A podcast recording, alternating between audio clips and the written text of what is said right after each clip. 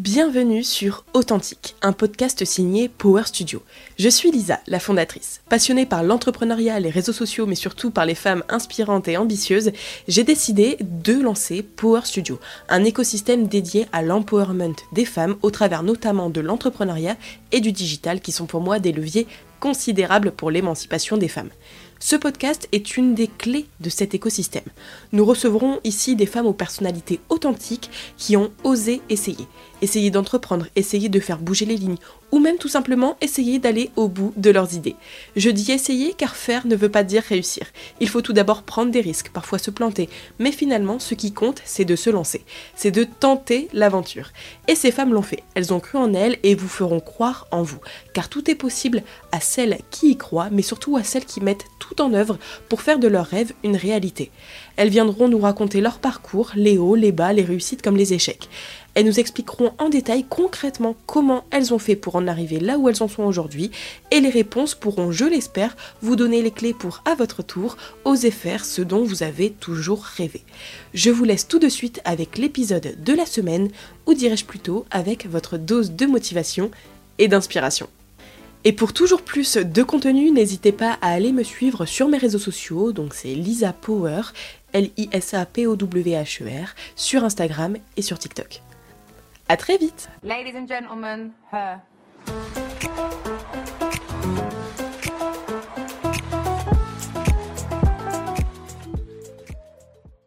Aujourd'hui, je reçois Manon Caillas. Manon est une fille que j'ai découvert euh, sur la chaîne YouTube de Kitty Martin. Euh, on en parlera dans l'épisode, mais voilà, j'ai commencé à la suivre comme ça sur Instagram, puis sur YouTube où elle est devenue de plus en plus active. Et c'est vraiment une fille à laquelle je m'identifie pas mal parce que on a le même âge et on fait à peu près les mêmes choses. Enfin, on est actif sur les réseaux sociaux, on crée du contenu et on est freelance plutôt dans la com et le digital et les réseaux sociaux à côté. Donc euh, voilà, on a pas mal de points communs du coup, j'adore la suivre et euh, bah, voilà, je lui ai tout simplement proposé de passer au micro du podcast authentique pour euh, raconter un petit peu bah, tout son parcours euh, et les petites problématiques auxquelles elle peut faire face, donner des conseils, etc., etc. Et voilà, encore une fois, cet épisode était trop, trop, trop intéressant à enregistrer. J'ai adoré parler avec Manon. Limite à la fin, enfin encore une fois, j'avais vraiment pas l'impression d'enregistrer un épisode. J'avais juste l'impression de parler avec une nouvelle copine. Donc j'espère que vous aurez ce ressenti. Euh, dans euh, vos écouteurs ou vos AirPods en fonction de votre budget. ok, tais-toi Lisa, vraiment tais-toi. Et, euh, et puis voilà, donc je vous laisse avec cet épisode, il va être vraiment trop trop intéressant. Surtout si vous êtes freelance, que vous souhaitez l'être ou que, que vous évoluez dans ce milieu de la création de contenu et de l'influence, ça peut être vraiment vraiment bénéfique d'écouter l'épisode. En tout cas, moi j'ai adoré l'écouter, je vous laisse l'écouter, j'arrête de parler et, et puis voilà, à la semaine prochaine. Ou enfin surtout on se reparle à l'outro en fait. À tout à l'heure. Salut Manon. Salut Lisa. Tu vas bien? Très bien et toi? Très bien, merci. Alors, je suis trop contente de recevoir sur ce podcast euh, parce que je regarde très régulièrement tes contenus, tout ça. Donc, je me suis dit, let's go, on l'interview. Surtout que tu as sûrement pas mal de choses à nous dire sur euh, la vie de freelance, la vie d'indépendante, euh, etc. Donc, let's go. On va commencer par la question la plus basique. Est-ce que tu peux nous dire qui tu es? Moi, je, m'appelle Manon Calias, j'ai 22 ans, je suis née en région bordelaise. Ça fait deux ans et demi que je vis à Paris et je suis en freelance depuis deux ans. Et à côté de ça, je crée du contenu sur YouTube, Instagram, TikTok. Euh, voilà. partout. Allez la suivre sur ses réseaux sociaux, euh, qui seront en description du podcast. Euh, deuxième question, vraiment pour euh, partir sur plutôt ta vie professionnelle dans un premier temps. Est-ce que tu peux nous dire, peut-être à partir du lycée ou quoi, qu'est-ce que tu as fait et quelles ont été les premières étapes de ta vie pro? Ok, alors moi, faut savoir, j'ai jamais été scolaire de ma vie. J'ai jamais aimé ça. Et même euh, collège, primaire, j'avais juste une hâte, c'est de travailler, d'avoir un travail de 8 à 18. Euh, je, je, rêvais de ça. Euh, donc j'ai fait mon lycée sans trop de soucis. Je restais à des moyennes, vraiment. Voilà, je flottais quoi. Je passais les étapes pour les passer. au lycée, j'ai décidé de partir en STMG parce que je trouvais que c'est la filière qui se rapproche le plus de la vie au final. J'ai appris des choses en droit, en marketing, en compta, donc euh, hyper intéressant et c'est au final les années que j'ai le plus aimé. Et après mon bac, je voulais faire une école de commerce, bah, juste pour faire plaisir à mes parents et qu'ils ne s'inquiètent pas pour moi. Et euh, donc euh, j'ai commencé une école que j'ai quittée au bout de trois mois parce que je me rendais compte que non, trop c'est trop. Et maintenant que j'ai le choix de bah, faire ma vie comme j'ai envie parce que j'ai plus l'obligation du lycée, j'ai demandé à mes parents de quitter l'école. Et là, là, voilà, un pied dans la, vraie vie, un pied dans les responsabilités. Donc j'avais déjà mon appartement euh, seul à Bordeaux. Je l'ai eu euh, quand j'avais 17 ans, après mon bac. Et, euh, et quand j'ai quitté cette école, du coup, j'ai bossé un petit peu dans une agence de com pour faire du montage vidéo. Car on va revenir sur cette étape du passé. Euh, quand j'avais 12-13 ans, un peu à, l'essor de YouTube, j'ai directement euh, cliqué sur YouTube. J'ai trop aimé euh, les YouTubeuses beauté et tout. Je les suivais toutes, les Sananas, l'Enjoy Phoenix, et voilà la base quoi. La belle époque. Vraiment, la belle époque YouTube, c'était trop bien. Et, en fait, toute seule, j'apprenais le montage, j'avais des tutos sur YouTube, etc. Donc je faisais des, des, vidéos littéralement chez moi. Je me souviens, j'avais fait un TMI tag. Je sais pas si tu te souviens de ce tag. je m'en souviens. et je l'avais monté enfin comme si voilà j'avais une carrière alors que ça restait littéralement dans mon ordi. Et euh, donc quand j'ai quitté l'école, euh, j'ai intégré euh, une agence de com pendant 2-3 mois. C'était l'agence d'un ami à mon père. Et en fait, lui, il avait un, un site touristique pour, sur Barcelone. Et du coup, il faisait des sortes de vlogs, ce qui n'existait pas en plus à l'époque. Mais en fait, il allait voir, par exemple, la Sagrada Familia. Et il allait faire une vidéo avec sa GoPro, raconter le prix des billets, ce qu'il faut voir, etc. Et du coup, il m'a proposé de monter ces vidéos-là. Et c'est là que j'ai mis un peu un premier pied dans le montage de manière professionnelle. Et euh, donc bon voilà, c'était que 2-3 mois histoire de me faire faire quelque chose. Et ensuite je suis rentrée dans le milieu de la restauration. Euh, bah, il y a eu un moment où voilà, faut que je paye mon loyer, il faut que je mange, donc il faut que je trouve un taf alimentaire. Euh, j'avais un dilemme, soit la vente, soit le service. Dans ma tête c'était un peu, t'as que ces deux choix. Mmh. Et la vente, je l'ai très très vite sortie de mes idées parce que j'ai j'ai besoin de toujours être stimulée et je pense que la vente c'est très dur parce que t'es t'attends, t'es toujours dans l'attente. Mmh. Donc bref, je suis partie vers la restauration, j'ai bossé au Mama Shelter euh, trois mois. Et ensuite, euh, j'ai travaillé plus d'un an dans un resto coréen à Bordeaux qui s'appelle Bibibap, si vous venez de Bordeaux. Petite pub. J'aime trop toujours faire la petite pub, c'est la famille, donc euh, allez supporter. Et euh, ça s'est hyper bien passé, vraiment, c'était trop trop bien. J'avais vraiment ma place dans l'équipe et j'ai vraiment aimé.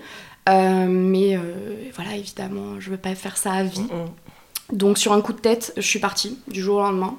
Mon patron, ça y est, c'était un petit coup de massue pour lui. Il était très triste, oh. mais, euh, mais voilà, il savait que c'était euh, pour du mieux pour moi et donc c'était hyper agréable d'avoir euh, des encouragements de sa part aussi. Et, et c'est là que en fait, je me suis, j'ai rencontré Kitsi Martin, Euh, je la suivais déjà sur Instagram et euh, elle cherchait une stagiaire. Donc voilà, j'ai postulé et c'est là qu'un peu ma vie euh, de freelance a commencé quoi.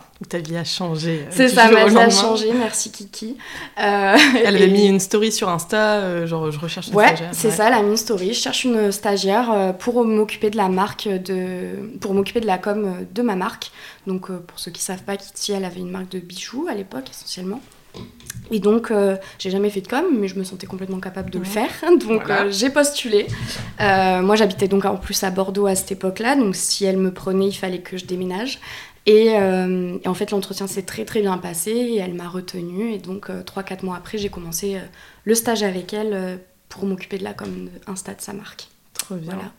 Et euh, justement, bah tu avais quand même euh, une certaine confiance en toi pour te dire, ok, là, je, je postule, parce qu'en soi, tu n'avais pas fait l'école de communication ou je ne sais quoi, mais tu t'es dit, ok, j'ai les compétences et tu as mm. osé finalement mm. euh, te lancer là-dedans. Mm.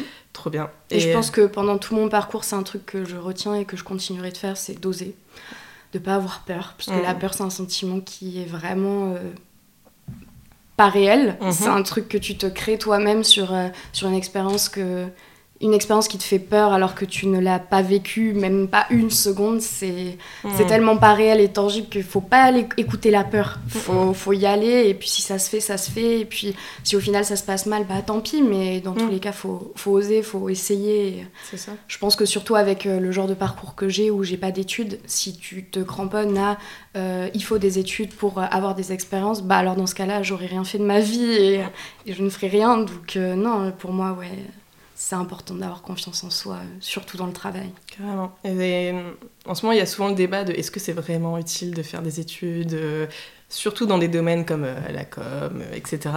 Et en fait, bah, je pense que là, tu es la preuve vivante que pas forcément finalement, euh, surtout dans des domaines où tu peux être carrément autodidacte et apprendre sur le terrain. Et moi-même, moi qui ai fait, pour, le coup, du coup, les 5 ans d'école de com classique, finalement, je me rends compte que tout ce que j'ai appris, je l'ai appris pratiquement sur le, terrain. Et à l'école, c'est plus pour, voilà, un peu réseauter, tout ça, mais c'est pas là-bas que tu apprends ton métier, quoi. Bah, je pense que l'école, ça te permet de te rassurer surtout. Mm. Tu vois, de te dire, euh, je suis légitime à faire ce métier parce que j'ai fait 5 ans d'études. Mm. Alors que au final, je pense que ça, surtout, ça dépend de, de ta personnalité.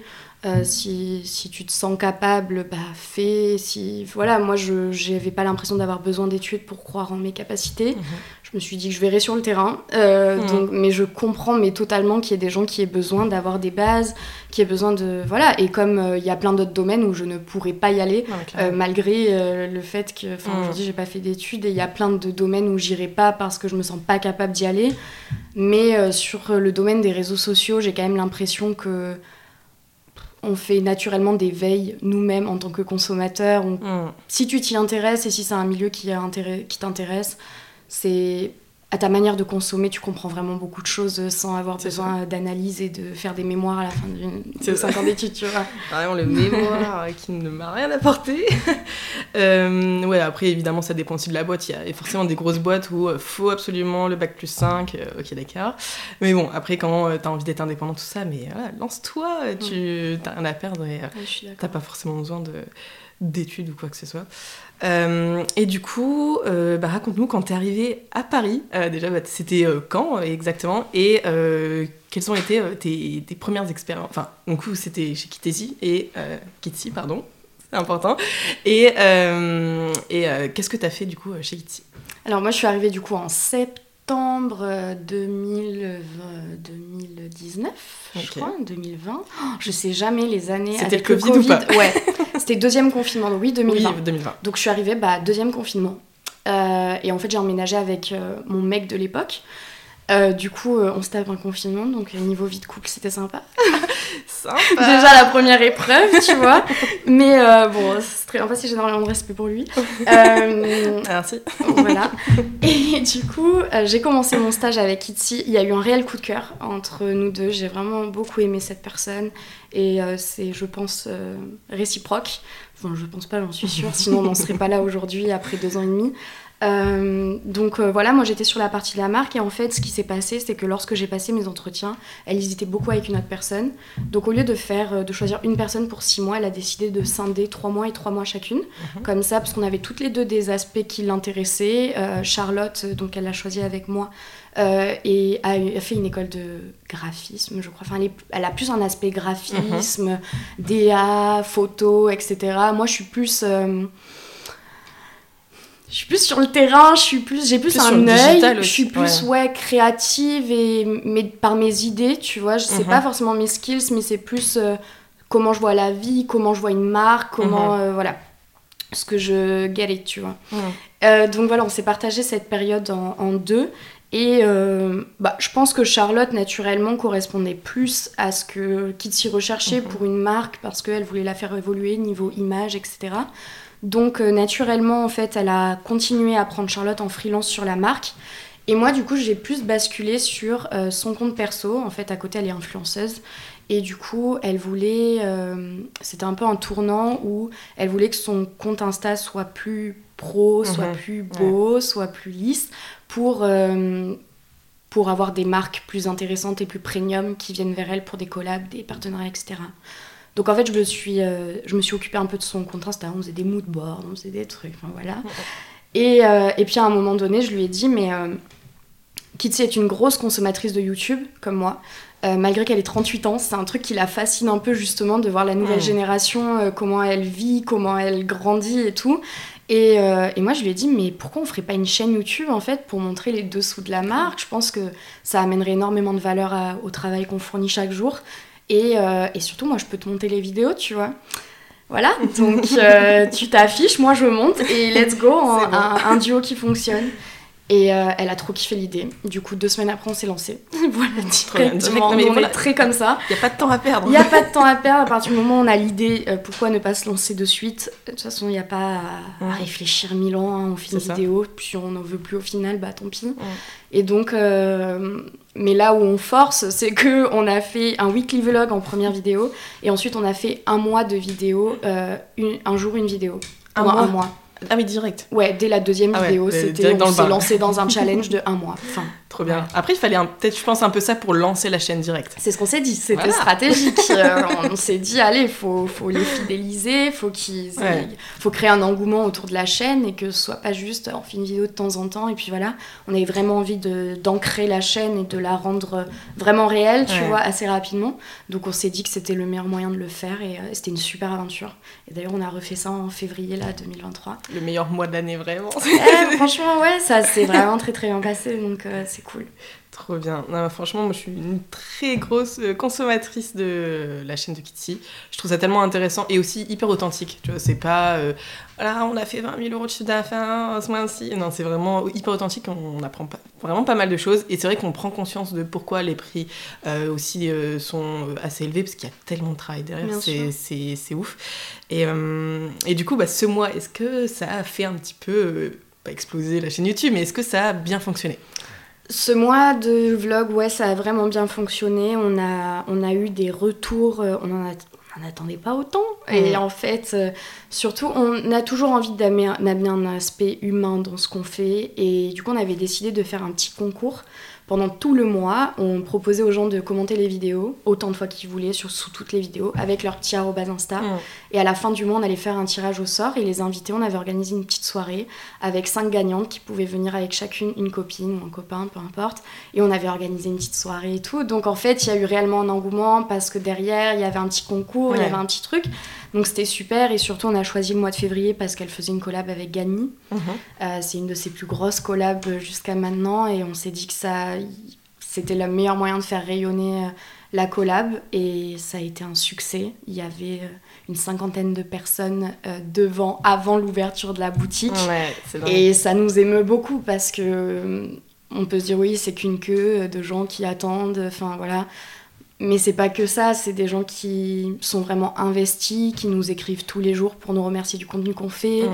qui achètent nos produits, qui croient en la marque et qui croient en ce qu'on fait. Et c'est hyper touchant. Donc, euh, on reste une marque hyper humaine. hein. On est euh, 5-6 dans l'équipe. euh, C'est une petite équipe qui mm, dure dans le temps. Donc, il y a vraiment une attache. Moi, je, je traite euh, Kitty Martin, la marque, comme, euh, comme une marque à laquelle je participe réellement depuis le début. Et euh, au-delà du fait que, oui, d'accord, je suis sur les montages vidéo YouTube, mais n'importe quelle question qu'elle a sur la marque, Mhm. sur le tournant qu'elle qu'elle a envie que ça prenne et tout, je suis là et je donnerai mon avis. Enfin voilà, Mm. c'est- c'est un travail vraiment d'équipe quoi. Ouais, carrément. Donc c'est hyper. euh, Mais souvent même, t'es en support aussi sur euh, d'autres missions et t'accompagnes Kitty. Ouais, pour s'il y a en besoin, fait. elle m'appelle, ouais. je suis là. Ouais.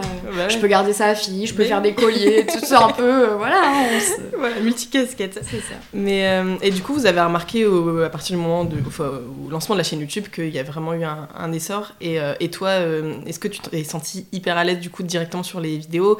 Est-ce que tu t'es, t'as dû créer une DA Est-ce- ou, Enfin, que- quelles sont un peu les problématiques auxquelles tu as fait face toi euh, avec le lancement de cette chaîne? Bah, L'avantage que j'ai, c'est qu'avec Itsy, on se fait énormément confiance et on a la même vision sur beaucoup, beaucoup de choses.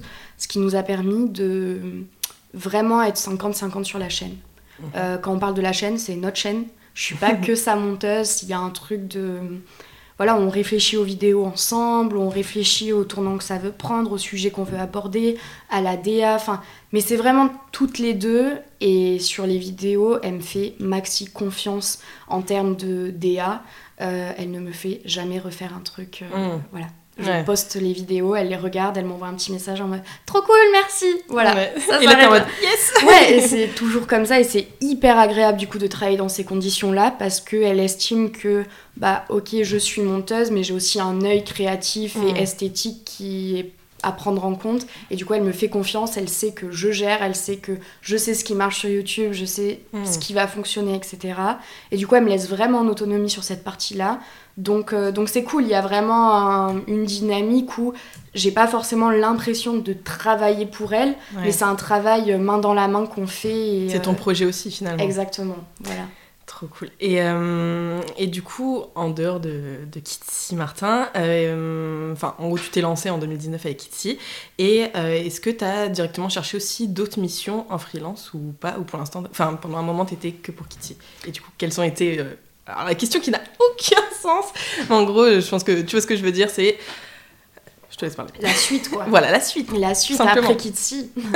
bah, on lance la chaîne YouTube, donc évidemment, mon nom commence à résonner dans la tête des gens. Euh, il y a Déjà, elle me partageait beaucoup en story et tout, donc évidemment que je prenais des abonnés euh, grâce à ça déjà depuis le début de mon stage. Après, c'était une période de ma vie où j'étais vraiment pas euh, bien euh, personnellement, donc c'était pas du tout une période où je me sentais de m'afficher sur les réseaux, mm. parce que littéralement c'est s'afficher sur les réseaux, hein, de, Clairement. de créer du contenu, c'est donner un bout de ta vie à des gens qui ne te connaissent pas. Et donc à la base, c'était pas du tout une idée que j'avais. Et euh, bah évidemment, elle me, elle me, payait comme une stagiaire pour faire le travail que je faisais. Et à un moment, bah, ça a ses limites. Elle sait aussi que voilà, elle sait que j'ai besoin de plus. Donc euh, bah, là où encore elle m'a aidée, c'est qu'elle a parlé de moi à tout le monde autour d'elle, euh, toutes ses copines influenceuses, si elles avaient besoin de montage, si elles avaient besoin de voilà, ça a parlé, ça a parlé. Et du coup, ça a payé. J'ai eu des petits, euh, j'ai eu des petits projets en, en, free. Et c'est là, du coup, que je me suis lancée en freelance mhm. quand j'ai commencé à avoir des projets euh, à côté. Donc, moi, la freelance, c'était pas un truc que j'avais forcément imaginé. Mais c'est sur la suite, ça s'est tombé sur dessus, mon chemin, sur mon chemin, j'ai rencontré ça. Euh, je me suis dit allez pourquoi pas, let's go. J'aimais trop ce truc de travailler chez moi, de choisir les projets, de mhm. faire des choses créatives. Donc c'était assez logique pour moi de continuer dans ce sens-là. Donc après, j'ai travaillé avec Elodie, par exemple, le coin mm J'ai travaillé un peu sur Eke, j'ai travaillé un peu sur euh, la chaîne YouTube, enfin voilà. Euh, Elodie, dont j'étais une très grande fan quand j'étais petite. Mais moi, c'est All Sneakers, je les ai saignés. C'était incroyable, c'était incroyable. Elle avait amené ah un truc sur ah YouTube qui n'existait pas en tant que meuf. Ah, c'était la plus street en fait euh, des YouTubeuses. C'était la meilleure, la meilleure. donc, euh, donc j'étais trop contente de travailler avec elle et c'est là que je me suis dit ah putain c'est vraiment cool ce qui commence à se passer pour moi et je suis vraiment hyper reconnaissante de, de tout ça. Et en fait, à force de rencontrer du monde, à force de prendre confiance en moi sur euh, cette partie-là, je me sens ça allait mieux personnellement. Et je me suis dit, euh, en fait, je vois que mes réseaux et le fait que je travaille avec d'autres gens sur les réseaux font que les gens viennent vers moi pour travailler. Je n'ai aujourd'hui encore jamais démarché quelqu'un pour du travail. Trop bien. voilà, parce que je me rends compte que bah, mes réseaux c'est ma meilleure vitrine et je continue en grande partie pour ça et je le fais en grande partie pour ça. Mais surtout, de fil en aiguille, j'ai commencé à vraiment apprécier, y trouver un truc euh, autre que euh, de la strat euh, pour du démarchage de clients, tu vois. carrément. Et bah, je pense qu'aussi le fait de bosser pour euh, les réseaux sociaux de Kitty, monter ses vidéos, tu t'es dit, mais en fait, euh, je peux carrément faire la même chose pour moi, quoi. Bah, surtout, j'en rêvais, et quand j'apprenais le montage quand j'avais 12 ans, c'était pour ça, hmm. pour lancer ma chaîne, que je n'ai jamais fait parce que, bah, voilà, j'étais une petite et que j'avais peur de. Et à l'époque, c'était pas hyper bien ah, vu dans les cours d'école, au collège ou quoi, tu fais des vidéos, t'es en mode, oh, la youtubeuse beauté. C'est horrible. Ah ouais, c'est horrible. On a que tellement tu perdu d'argent à pas le faire. Mais bien sûr, mais tous les matins, je me réveille en me disant, mais pourquoi je suis pas la Clara Chanel? Ah, Je te jure, moi aussi, je regrette j'avais fait aussi des vidéos, mais au début, genre à 12 ans, je montrais pas ma tête, mais quel intérêt Mais, mais j'étais à fond là-dedans aussi. Après, je me suis dit, non, vas-y, euh, tu t'affiches vite. Ou euh, si ça marche pas direct, tu te dis, vas-y, en plus, les gens ils vont dire que ça marche pas. Donc, euh, on regrette tous, mais on revient à, 23 ans là, en force sur YouTube. Et on fait autrement et mieux, je pense aussi. C'est comme ça. Je pense qu'il y a besoin de maturité aussi pour se sentir capable de le faire. Et, et je pense que même si aujourd'hui je regrette de ne pas être la Clara Chanel, vu ce qu'elle a vécu, je lui laisse et je, je compatis avec, euh, avec ça parce que je me dis que c'est, c'est quand même horrible le harcèlement que, qu'ils ont tous reçu à cette époque-là. Alors aujourd'hui, euh, ouais, ils vivent hyper bien, ils ont grave, grave d'argent et que voilà, ils ont des projets de fou c'est pas pour autant qu'ils sont heureux hein, non plus voilà. forcément ou que qu'ils l'ont pas été un moment parce que je pense que cette période là où ils étaient au collège lycée qui se hmm. faisaient harceler euh, que ce soit sur les réseaux et dans la cour d'école euh, quand tu vois que euh, Sullivan à l'époque avait eu une pétition tu te souviens pour le tuer sur une place publique quoi? Ah, il y avait eu un truc comme ça il y avait des milliers de signatures enfin hmm. c'était en mode mais c'est horrible c'est un gamin qui a 14 ans quoi enfin tu, tu n'as pas les armes pour, hmm. pour être face à ça donc oui aujourd'hui c'est super hein, ils ont une bête de vie Mais, euh, mais ils ont été courageux. Ouais, ça a été compliqué. Hein, c'est pas pour rien non plus, quoi. Là maintenant, c'est bien vu finalement euh, d'être sur les. Enfin, il n'y a plus vraiment de ah, t'es sur les réseaux Mm. ou euh, t'es influenceur. Alors qu'à l'époque, c'était vraiment le début. En plus, c'était super jeune quoi. Donc, euh, ouais, c'était euh, pas vrai. Mais de toute façon, là, ce que on- tu fais maintenant, je sais pas si ça aurait forcément marché à l'époque et tout. Et là, euh, je pense qu'il y a un gros potentiel dans le futur de YouTube sur ce, ce type de, de contenu. Enfin, c'est Mm. ce que tout le monde euh, consomme. Ouais. Sorry, j'ai pas le mot. Euh, et du coup, tu bosses pour euh, pas mal de clients. Et est-ce que du coup, t'es es full Tu te dis, là, c'est bon, là, j'ai. Enfin, t'avais assez de clients pour pouvoir vivre convenablement sur Paris. Ça a pris du temps pour Mm. que je puisse en vivre, mais comme je vous disais, je vivais avec mon ex à Mm. l'époque et euh, bah du coup euh, voilà super reconnaissante de ça parce que financièrement il pouvait un peu m'enlever des charges, tu vois, Mm. je, je payais mon loyer évidemment, hein, je ne je fais michetonner, Voilà, on précise. mais sur des trucs où voilà il prenait plus souvent les courses Oui, que moi, il pratique, payait même. l'électricité, enfin quand même tu te dis bon euh, c'est pas comme quand t'es seul et qu'il y a personne qui va te donner un bout de pain, tu vois, Ouais, à un sûr. moment bah t'es seul avec toi-même et tu dois vivre à découvert et du coup il m'aidait vachement à, à pouvoir euh, bah, manger en fait. manger. Juste vivre. voilà. donc euh, c'est différent et donc ça ça m'a vachement aidé et je pense que ouais j'ai mis euh, et encore ça va, hein, je- j'estime que Mm. je suis hyper chanceuse par rapport à quelqu'un qui se lance aujourd'hui en free et qui n'a pas de réseau. Euh, je pense que j'ai mis moins d'un an à... Oui, même bien moins d'un an pour en bien en vivre, Mm, tu vois. ouais. Et après, bien en vivre, on s'entend. Hein, la Oui. vie à Paris, euh, t'as beau bien ouais. vivre, euh, tu vis jamais bien en fait. Mm, Voilà. ça. À part si t'es multimillionnaire, euh, je ne vois pas comment tu peux avoir une vie de ouf à Paris. Euh, mais j'en vis et j'en suis très très reconnaissante, évidemment. évidemment. Trop bien. Du coup, aussi, j'ai vu dans tes vidéos que tu avais bossé pour euh, une agence en freelance. Est-ce que tu peux euh, nous en parler? Parce que c'était un contrat aussi plus spécial, c'était pas que du freelance, donc euh, je, je t'écoute sur ce sujet. Ouais, bah justement à l'époque où euh, je gagnais pas encore vraiment bien ma vie, mais ça allait. Genre je me faisais un petit SMIC quoi, on va dire, Mhm. par mois. Euh, ce qui est dérisoire à Paris, on n'en revient pas dessus, mais voilà. et en fait, mon, mon frère euh, était de bosser dans une start-up depuis deux ans. Mhm. Et en fait, c'est une agence euh, qui s'appelle Talk, euh, qui est euh, une agence qui s'occupe de la com de restaurants. Et donc, c'est un peu, ça touche un peu à mon univers. Et ils n'avaient pas encore commencé les offres de Reels à l'époque, Mhm. ce qui est dingue pour Ouais. des restaurants. Ils étaient que sur la photo, donc ils font des shoots, ils s'occupent en gros d'avoir. En fait, les clients, ce sont des restaurateurs, et dans l'équipe, il y a des CM, il y a des photographes, il y a tout ça, qui font que les restaurateurs auront un compte Insta clean, qui vous donneront envie d'aller manger là-bas. Et donc, euh, il n'y avait pas encore d'offre Reels, et c'était un peu le gros sujet du moment à l'époque, donc c'était il y a un an. Euh, et mon frère m'en a directement parlé, vu que c'est un peu ce que je fais. Et euh, donc, j'ai intégré la start-up en, juin en mai dernier. Donc ouais, il y a un an. Et j'étais à mi-temps là-bas, deux jours par semaine, où en fait j'allais sur des shootings euh, et je faisais des réels pour les restos. Euh, j'étais très bien payée pour euh, le- les horaires que je faisais. Et en fait, ça me permettait d'avoir une vie stable, tu vois, Mmh, avoir un, starter qui n'est non négligeable vraiment.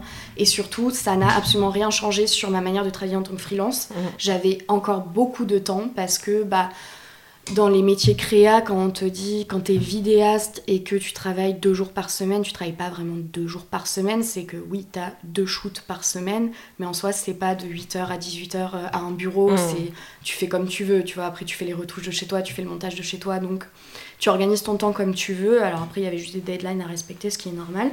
Et en plus, euh, ils m'ont permis d'avoir du matériel en plus. Ils m'ont donné un iPhone Pro, un MacBook Pro. Donc même pour, mon Business, quoi. tra- voilà, même pour mon travail en free, ça m'a grave aidé à faire des trucs plus qualitatifs.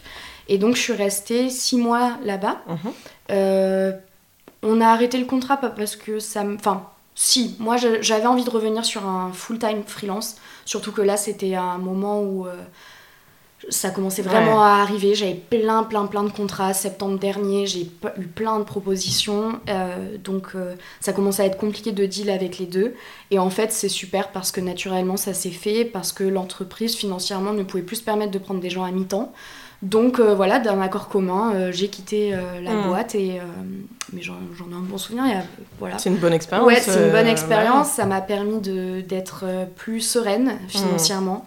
Et, euh, et en plus d'apprendre aussi euh, le travail d'équipe. Mhm. de est-ce que je me verrai en entreprise, est-ce que euh, c'est un truc qui me correspond. Euh, et surtout, j'ai pu prendre du recul sur moi, mon travail en freelance, en voyant comment ça se passe en entreprise. Mm. En fait, tu te dis, ouais, des problèmes, il y en a partout, euh, des, des manques de moyens, il y en a partout, euh, des, des gens qui s'entendent pas, il y en a partout. Et tant que tu travailles avec de l'humain, il y aura du pro des problèmes. Et c'est ce que j'ai compris et c'est ce qui m'a grave rassurée sur, mon, sur ma, ma carrière, entre guillemets, de, de freelance. Ouais. C'était hyper intéressant et enrichissant. ouais. On fait souvent, enfin, on se demande souvent euh, plutôt, enfin, plutôt euh, entrepreneur ou salarié, faire un choix entre les deux. Mais euh, c'est sûr que quand tu testes un petit peu des deux, tu te rends compte qu'il y a vraiment des avantages, des inconvénients dans, dans les deux. Et euh, le salariat, ça a beau être la sécurité en soi. déjà de un, tu peux être euh, entre guillemets viré ou voilà envoyer de l'entreprise euh, à n'importe quel moment et euh, c'est pas tant une sécurité que ça et c'est sûr que tu as aussi pas mal de contraintes donc euh, ouais il y a vraiment euh, tout un sujet autour de ça mais c'est vrai que c'est important peut-être de tester les deux pour. Ouais, je pense, parce qu'en Mm. plus, moi j'estime que vraiment l'entrepreneuriat, enfin être à son compte, c'est vraiment un. C'est vraiment en fonction de ta personnalité, c'est hyper propre à chacun. Pour Mm. moi, il n'y a pas à rêver de l'entrepreneuriat, il n'y a pas à rêver du salariat, c'est ce qui te convient et ce où tu te trouves le plus productive et le plus Mm. efficace, tu vois. Moi j'aime beaucoup travailler de chez moi et je comprends bien qu'il y a des gens qui aiment pas ça, de pas avoir de cadre, de pas avoir, de pas sociabiliser. Moi j'adore, voilà. Moi, j'ai pas d'amis. je suis dans mon coin, je m'organise comme Ouais. j'ai envie, je choisis les projets que j'ai envie. Mm. Mais demain, je suis pas du tout fermée à re-rentrer dans le système d'entreprise parce que euh, la vie est un océan d'opportunités, je pense. Et Mm. euh, faut pas se braquer à des trucs, voilà. Et puis surtout, euh, demain, je pourrais reprendre après mon CDI, après, euh, enfin voilà, je Ouais. suis ouverte à tout, mais. T'es pas fermé euh, à tout ça. Justement, j'allais te demander bah, qu'est-ce que tu imagines pour la suite? Parce que en tant que freelance, t'as un peu de- deux possibilités soit de retourner potentiellement vers le salariat, soit rester freelance, mais euh, finalement tu stagnes un peu aussi sur les projets parce que tu peux pas, euh, voilà, t'as pas non plus 45 heures dans une journée. Soit du limite tu crées ton agence et tu commences à embaucher. Et toi, c'est vers quoi que tu pourrais potentiellement te tourner? Bah, c'est justement la grande question du moment parce que vendre ses services, ça va un temps. Mhm. À un moment, t'es une seule personne, donc euh, t'as beau euh, vendre, vendre et vendre, euh, bah il y a un moment où, comme tu dis, t'as pas 45 heures dans une journée. Et surtout, tu tournes un peu en rond aussi. Je pense qu'il faut aussi évoluer. Et aujourd'hui, j'ai 22 ans, donc euh, c'est trop cool. J'ai l'impression vraiment d'avoir un Une base euh, une hyper solide. page vierge, tu vois, mais qui est, euh, qui est ouais, sur une base très solide quand même. Donc, euh, je me fais pas trop de soucis pour mon avenir, tu vois. Je suis Mhm. assez optimiste et, euh, et je pense que c'est c'est vraiment agréable de, de ressentir ça, de ressentir l'apaisement sur le côté euh, pro où euh, je me fais pas de soucis sur ce point-là. Mais du coup, effectivement, je trouve que vendre euh, ces services, ça a, une, ça a des limites. Euh, à un moment, j'aimerais faire plus. Euh, je pense qu'en plus, quand tu es dans l'entrepreneuriat, en vrai, tu as toujours cette envie de faire plus. Ouais, c'est ça. Peu importe ce que tu fais, je pense qu'il y a toujours allez, j'ai envie de me rajouter ça, allez, j'ai Mm. envie de changer ça. Parce que comme c'est toi et toi, euh, ben, à un moment, euh, tu te lasses. Et moi, je suis en plus qui me lasse très vite. Et surtout, à partir du moment où j'ai un truc en tête, euh, il faut que je le fasse. Voilà, Mm. c'est vraiment. euh, donc, euh, donc, encore plus quand tout dépend de toi et qu'il y a personne qui va te dire non, stop, Mm. là, tu vas trop loin, là, c'est pas. C'est pas la bonne solution, bah du coup je, je suis ouverte à tout et ouais j'ai déjà pensé à lancer une agence, à créer des formations, enfin forcément on pense à Bien tout. Euh, Aujourd'hui euh, la chose qui est sûre c'est que j'ai envie de créer, continuer à créer du contenu sur les réseaux. Je trouve que c'est hyper intéressant de, de partager ça avec des gens sans parler d'influence et euh, de collab. Je suis un peu moins à l'aise avec ce côté-là de, Ah ouais. des réseaux. Pourtant, t'en as un de plus en plus là ces derniers temps. C'est bien pour ça que je, suis, Ouais. je me remets grave en question sur, sur cette partie-là. Euh, mais par contre, créer du contenu et partager une expérience et avoir le retour de gens qui consomment mes contenus, ça, c'est hyper enrichissant pour moi.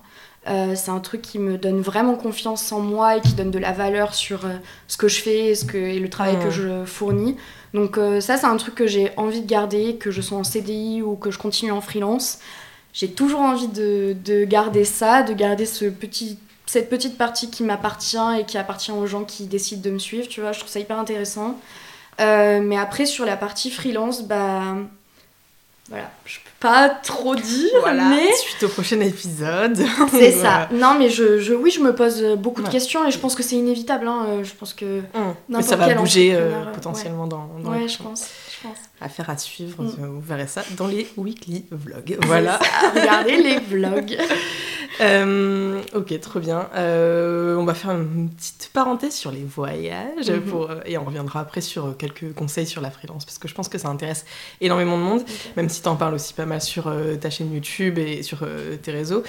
Mais du coup, là, cette, non, c'est en septembre que tu es partie. Septembre, ouais. Septembre, t'es partie à Bali. Est-ce que tu peux nous parler un peu de cette expérience? C'était la meilleure expérience de ma vie. j'ai bon, eu un coup de cœur pour, euh, pour Bali. C'est une île riche en tout. Euh, je pourrais en parler des heures. Mm. Euh, ça me. Enfin, je sais pas, j'ai eu vraiment un... À partir du moment où j'ai mis un pied à l'aéroport de Bali, euh, j'ai... Je sais pas, mon cœur il s'est rempli. Mm. J'ai- J'aime beaucoup, c'est un peuple qui est vraiment très gentil, très grateful, très positif, Mm. très- ils vivent vraiment au jour le jour. Après, je pense que c'est aussi euh, influencé par leur religion qui est le bouddhisme en majorité. Euh, ils ont pas peur de la vie, ils ont pas peur de la mort. Euh, Mm. Tu les vois, ils changent un fil électrique d'un poteau, ils le grimpent. Tu vois, il y a pas de protection. La mort n'existe pas Non, tu vois, ils sont trop YOLO et ils sont hyper reconnaissants de là où ils vivent. Et ça, c'est un truc qui me manque énormément en France, Mm. Où on ne peut pas s'empêcher de se plaindre. Ouais. Et je ne, je ne critique pas ça parce que je suis la première à me plaindre de Paris, alors que j'y suis. Donc euh, si ça te plaît pas, pars. Mais non, je ne peux pas. Euh, mais je pense qu'on est toujours dans ce constant besoin de... euh, en fait, ça nous rassure de nous plaindre, j'ai Ouais. l'impression. Et d'avoir rencontré ce peuple, ça m'a complètement changé ma manière de penser. Donc voilà, j'ai beaucoup aimé Bali. J'ai surtout que bah, Bali c'est quand même euh, l'île des entrepreneurs. hein, on va pas se cacher Mm. que. Enfin, c'est pas toute l'île, mais il y a deux villes où euh, il y a beaucoup, beaucoup de digital, digital nomades, ce que je comprends, mais 1000% en fait. Mm. C'est vraiment euh, la belle vie, euh, la, la belle vie, enfin la vie de rêve, franchement, je, Ouais. je pourrais jamais critiquer ça et je sais que c'est un grand débat. Les gens ils adorent critiquer les expats qui emménagent dans des pays sous-développés. Mais à un moment donné, euh, je suis d'avis quand même que les expatriés créent de l'emploi là-bas. Bali c'est une île euh, majoritairement touristique quand même. Mm. Euh, c'est pas l'Indonésie euh, comme Jakarta quoi où euh, oui là il y a une vraie vie enfin Bali la majorité c'est du tourisme comme Mm. beaucoup beaucoup d'îles hein, d'ailleurs et ça crée beaucoup d'emplois tous les restos qui ouvrent c'est des Indonésiens qui y travaillent tous les taxis motos et tout c'est des Indos c'est au final ils arrivent à vivre grâce aux expats aussi et je pense que si on arrête ce ce système de tourisme, bah, eux arrêtent aussi de vivre Mm. dans ces conditions-là. Donc, euh, Bon, voilà, c'est une balance à trouver. Évidemment, faut pas en abuser, faut pas manquer de respect à la culture, faut pas manquer de respect au peuple. Mais je pense que quand t'es droite dans pourquoi tu vas vivre là-bas, il n'y a pas de raison que de culpabiliser, de d'avoir l'impression d'exploiter les gens. Enfin, non, il n'y a pas de ça. sûr. Enfin, je pense que si tu le ressens, c'est parce que oui, tu le fais. Ouais, voilà, c'est ça. Tu vois Carrément. Et toi, t'as ressenti vraiment cette vibe très business euh, à Bali? Est-ce que Mm. ça, li- limite, ça t'a potentiellement donné envie de te dire Ah putain, mais ça serait tellement bien? de, de, de vivre à Bali, euh, de, de pouvoir bosser là-bas Bien que- sûr, bien sûr. Bah ouais, bien sûr. C'est bah, surtout que moi je suis partie à Bali avec euh, mon frère entre autres, Mhm. qui lui a vécu quelques mois Mm. pendant le Covid. Donc en plus il était à la meilleure période parce qu'il y avait personne du coup. Mhm. Euh, et il me l'avait mais vendu. Il faisait que me le vendre, tu vois. Et pour autant quand je suis arrivée là-bas, j'étais en mode ah mais en fait tu me l'avais pas assez dit carrément. Mhm. Genre vraiment j'ai eu un coup de cœur. Fallait le dire avant, Voilà. en fait Et lui, en fait, il bossait bah, justement pour la boîte dans laquelle je suis rentrée. Il bossait à distance, il était en stage à cette période-là. Et du coup, il vivait à Bali. euh, et en plus, pendant le Covid, les prix, mais c'était des villas à 300 euros le mois. Enfin, c'est- ce n'existe pas du tout aujourd'hui, Ouais, tu vois. Ça. Donc euh, vraiment euh, dinguerie. Euh, et donc forcément, lui, il m'a toujours parlé du côté entrepreneur. Moi, je, je vois aussi Bali comme ça. Je suis des filles qui vivent à Bali et qui sont dans l'entrepreneuriat. Donc forcément, il y a quand même un écosystème qui est très entrepreneur. Mais euh, c'est un truc dont j'avais peur. Du coup, avant d'arriver, je me disais, bah en fait, flemme d'aller à l'autre bout du monde pour voir que des, des occidentaux. Ah, Des gens vois. sur leur ordi, en fait, euh, Ouais. dans des cafés. En vrai, euh, bah non. Et en fait, non, c'est pas comme ça. C'est que t'as vraiment l'impression qu'ils font partie du tableau. Mm. Ils sont hyper à l'aise dans leur, euh, dans leur euh, truc. Enfin, c'est un peu leur, euh, bah, c'est leur habitat, hein. c'est là où Ouais, ils voilà. vivent, tu vois. Et euh, oui, évidemment, quand tu vas dans un coffee shop tout mignon, bah oui, tu auras des, des entrepreneurs qui travaillent. Et en fait, et alors? Mais limite, c'est c'est stimulant aussi. Mais en fait, ouais, moi je aussi, veux prendre mon cool. ordi. C'est ça, et je me dis, mais putain, ouais, t'as fait le bon choix dans ta vie, t'as Mm. raison, et je te comprends quand je vois des gens qui bossent, euh, ils sont face à la mer, il est 10h du mat, sur leur ordi avec un petit cocktail. Pourquoi souffrir Je dans le te- métro C'est ça, tu t'es dit, mais pff, ouais, j'ai quoi à dire Ouais, moi en tant que carrément. meuf qui vit à Paris et qui. qui qui Qui en peut plus de cette. voilà, j'ai froid, j'en ai marre des gens aigris, j'en ai marre de la pollution, j'en ai Ouais, marre de-. Et euh, donc, euh, oui, on les voit, les expats, mais c'est pas. euh, ils font pas tâche dans le tableau. Hmm, Parce que c'est quand même. Euh, tu, vois que tu t'es quand même à Bali. ouais. Euh, dans le sens où euh, les, routes elles sont pas bétonnées, il n'y a pas de trottoir, il n'y a pas euh, une rue entière euh, de euh, cafés, boutiques et tout. Non, c'est hyper euh, dispersé et tu peux avoir un super beau café. Et en face, tu as un médecin, tu as en gros euh, emergency 24-24, tu vois, sur un truc où euh, il y a de la terre devant. Enfin, C'est rassurant, c'est bien. donc du coup, c'est. Ouais, Je sais pas, C'est c'est ouais c'est pas hyper industrialisé. euh, tu t'es voilà. pas pour le moment. Après, un- Ouais, un petit doute sur euh, ce que ça peut Bah, devenir. apparemment, d'après ce que j'entends aujourd'hui, le vrai problème là, c'est que, bah, à cause, de- enfin, dû à la guerre, hein, je pense, il y a beaucoup de Russes qui arrivent à Bali. Ah merde. Et on connaît les Russes, ils ont un pouvoir d'achat énorme. Donc Mm. quand ils décident d'arriver à un endroit, généralement, ils rasent tout et ils construisent. Et là, ce serait dommage. Et là, je pense Ouais. que Bali euh, perdrait un peu son essence, mais, euh, mais à la fois, euh, bah, c'est des choses qui arrivent. Je hein. peux pas maîtriser, donc euh. Voilà.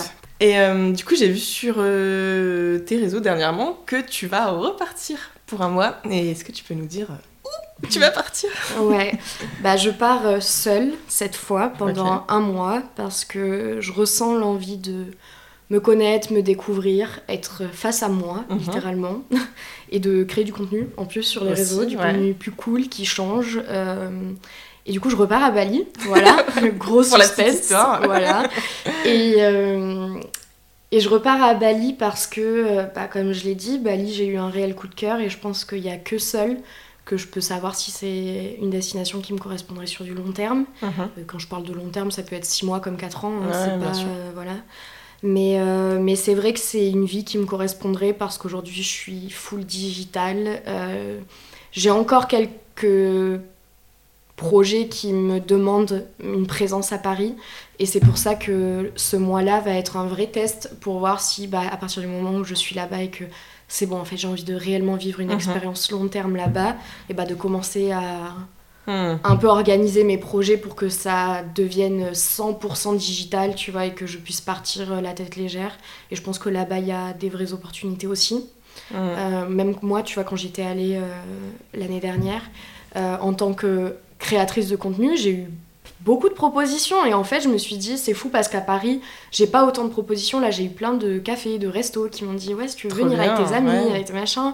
J'ai fait un shooting tu vois une photographe euh, russe qui m'a contacté pour euh, pour me faire des photos et tout. Et en fait je trouvais qu'il y avait une autre dynamique et je trouvais intéressant euh, je me suis dit ah c'est il y a quand même une place. Si j'ai envie de m'y installer je pense que c'est pas compliqué de d'acquérir Hmm. même des projets sur place, tu vois, il y a beaucoup de créateurs de contenu, hein, au final, euh, beaucoup d'entrepreneurs, beaucoup de, de gens qui sont dans le digital, et moi je travaille pour le digital, donc si vous avez besoin d'aide à Bali pour euh, une formation, pour créer une DA, pour euh, gérer des réseaux, bah forcément c'est le type de projet vers Hmm. lequel je peux aller. Donc euh, je me dis que ça make sense sur Mm. certains points et euh, donc je me ferme pas du tout à l'idée de m'imaginer là-bas, loin de là. En plus, bah, je me dis que euh, déménager sur une île, c'est quand même bon un délire, hein, c'est une belle vie. Et euh, même de quitter sa famille, ses amis et tout. Et autour de moi, j'ai que des gens qui me poussent à le faire. Euh, ma maman, la première. Et je pense que Bah ouais. déjà, tu pars le cœur plus léger quand tu Mhm. sais que ta mère est trop contente que tu partes à l'autre bout Bah du ouais, monde parce que je suis hyper attachée à elle. Et donc, euh, si je savais qu'elle était très triste que je parte, euh, bah non, je le ferais pas en fait. Hmm. Et au- là, autour de moi, j'ai voilà, un écosystème de gens qui, qui me poussent Mais en à. même temps, tout, enfin, c'est c'est le moment ou jamais déjà de le faire. Et, euh, et pourquoi ne pas. Enfin, si t'as l'occasion, si t'as Ouais. le métier qu'il faut, enfin, franchement, faut y aller. Bah, on en revient au fait que j'ai 22 ans et que je me dis que voilà, si je capitalise pas sur ça au début de ma vie, euh, bah, j'ai aucune assurance de qu'à 30 ans je puisse le faire. À 30 ans, j'aurai peut-être des enfants, j'aurai Bah ouais, peut-être une vie beaucoup plus rangée. Et je me dis, mais. Et surtout, apprendre à se connaître euh, comme ça, de cette manière, à mon âge, je pense que c'est que du plus pour la suite. Et euh, donc, Mm. euh, ouais, j'y crois vraiment, cette expérience. Même si au final, je décide de pas y vivre pour quelconque raison, Mm. euh, je sais que cette expérience d'un mois va énormément me, me Mm. faire de bien. Ouais. Mais t'appréhendes pas non plus trop de partir complètement euh, solo Bien à sûr que si j'appréhende le soir, je ne dors pas à cause de ça. Ah ouais, ça C'est un réel challenge, ouais, ouais, ouais, ouais. C'est surtout euh, l'avion, en fait, qui me... Les aéroports, louper mon avion, perdre ma valise, Mm. c'est plus ça. Euh, puis être 15 heures toute seule dans un avion, en fait, euh, ça fait un peu flipper. Hello Je te dis, je vais m'ennuyer. Et je suis une grande peureuse de l'ennui. C'est un truc qui me stresse et je guide ma vie par rapport à est-ce que je vais m'ennuyer? Est-ce que j'ai des trucs à faire? J'ai toujours besoin de combler mes journées. Et là, pendant 15 heures, je n'ai l'opportunité de combler par rien. Il n'y a même pas TikTok. y a pas de Je pense que wifi. t'auras des écrans avec euh, des films. Oui, ça c'est certain, ça c'est certain. Mais, euh, mais j'ai beaucoup de mal déjà à deux heures regarder un film sans checker mon tel, tu vois. Ouais. Donc, euh, mais, mais encore une fois, ça aussi c'est un challenge et ça aussi c'est un truc que je vais me prouver de. Mais si, en fait, tu peux très bien. De toute Mm. façon, quand t'as pas le choix, tu le fais. C'est ça. Voilà, Voilà, un petit euh, digital détox dans l'avion. Écoute, Exactement, exactement. trop bien. Bah écoute, hâte de voir euh, tes aventures et en plus, je pense que tu vas faire énormément de Je contenu. vais faire beaucoup de vidéos, ouais. Ouais, ça je, trop je me pose encore des questions sur la fréquence. Euh, parce que je suis, je suis un peu tarée dans le sens où j'y ai pensé à faire une vidéo par jour et après je me suis dit attends attends Non mais il faut profiter du moment présent. c'est ça c'est ça mon problème Ouais. Et euh, mais je vais en faire beaucoup. Je pense qu'en fait, je vais filmer tous les jours. Et après, à quelle fréquence je vais poster plus qu'aujourd'hui, c'est sûr. Mm. Mais, euh, mais dans la limite du raisonnable, ça sert à rien de rentrer hyper fatigué. Enfin, C'est ça, tu dire, j'ai rien vu, hein, mais j'ai filmé. J'ai filmé, super, c'est bien. Ah mais ça, ça c'est un, un petit euh, vice du métier de créateur de contenu. Bah, moi je suis partie rien que euh, une semaine à, à New York avec mon mec, et, mais j'avais des contenus à faire pour des marques. Et en fait, euh, je me dis, mais en fait, je regrette d'avoir fait ça. Parce que j'étais plus en mode, non, faut faire, faut faire des plans là, faut faire raison. ci, faire ça. Et du coup, j'étais plus euh, limite stressée plutôt que de me dire, avec mon téléphone, au revoir, merci. Et juste, je profite du moment. Et limite, je leur ferais pas ça, Mm. de proposer à des marques de faire du contenu euh, en voyage. Parce que ça prend tellement d'espace mental. euh, Surtout pour une semaine. hein. ah ouais, c'est ça, non mais je me suis dit, allez, je propose de faire du contenu à New York. En soi, c'est cool, et en soi, ça, ça rend bien, mais euh, ça, enfin, faut aussi juste profiter, des fois, juste lâcher le truc et pas penser que. Ouais, je suis d'accord. Mais ça, c'est vraiment le vice de, de la création de contenu. Et... Parce qu'au final, euh, même en plus, je te dis, ouais, une vidéo par jour. Mais bien sûr que je vais faire des stories, bien sûr que je vais faire des posts, bien sûr que je vais faire des TikTok. Enfin, c'est bon en fait. Ouais. Non. Je- sinon, là, je vais passer ma, mon mois derrière mon ordi. euh, non. Donc, euh, Hmm. je sais pas encore le rythme que je vais prendre, mais, euh, mais c'est sûr qu'il y aura max de contenu, ça c'est évident. Ouais. Surtout que ouais, une vidéo par jour, en soi, c'est trop trop cool, mais souvent aussi, les gens, ils ont pas forcément le temps de voir toutes tes vidéos. Ils les apprécient autant les Mm. unes que les autres. Mais, euh, mais voilà, de toute façon, plus en a, plus on kiffera. hein, de toute façon, Ouais, ouais, ouais. c'est ça. C'est ce que je me dis. Euh, et euh, je voulais savoir aussi, peut-être pour revenir plus à la, à- au côté de freelance, quoique il y avait un sujet que tu as abordé rapidement dans, quand on parlait, et je, je sais pas si tu en parlais, mais par exemple le fait de faire de plus en plus de collabs avec Mm. les marques. Est-ce que tu as envie d'en parler en et de nous dire du coup bah, quelles sont un peu les problématiques auxquelles tu fais face par rapport à ça, à la montée de, du nombre de collabs que tu peux faire? Euh, déjà, tout ce que je vais euh, dire, c'est en tant que vraiment micro-influenceur. Mm. Et je pense que c'est ça qui change tout. Mm. Euh, je trouve. Attention. J'ai du mal avec ce milieu parce que euh, je trouve ça très cool de créer du contenu, mais je trouve qu'aujourd'hui, créer du contenu, c'est aussi être un panneau publicitaire. Et en fait, j'ai un peu en- envie d'éviter ce côté-là de, de la création de contenu. Mhm. Parce que. euh, Mais en fait, je sais pas pourquoi les gens font ce raccourci et pourquoi ça a été aussi instauré aussi naturellement, tu vois, de euh, collaborer avec des marques, de faire de la pub. Parce que je sais pas si on se rend compte en tant que consommateur, mais enfin, littéralement, un. Un youtubeur qui va vous incruster une collab, il a un brief, il a des points à énoncer, il ne doit pas défoncer la marque, et il est dans un truc où il est complètement briefé et il ne dit pas ce qu'il pense. Enfin, Mhm.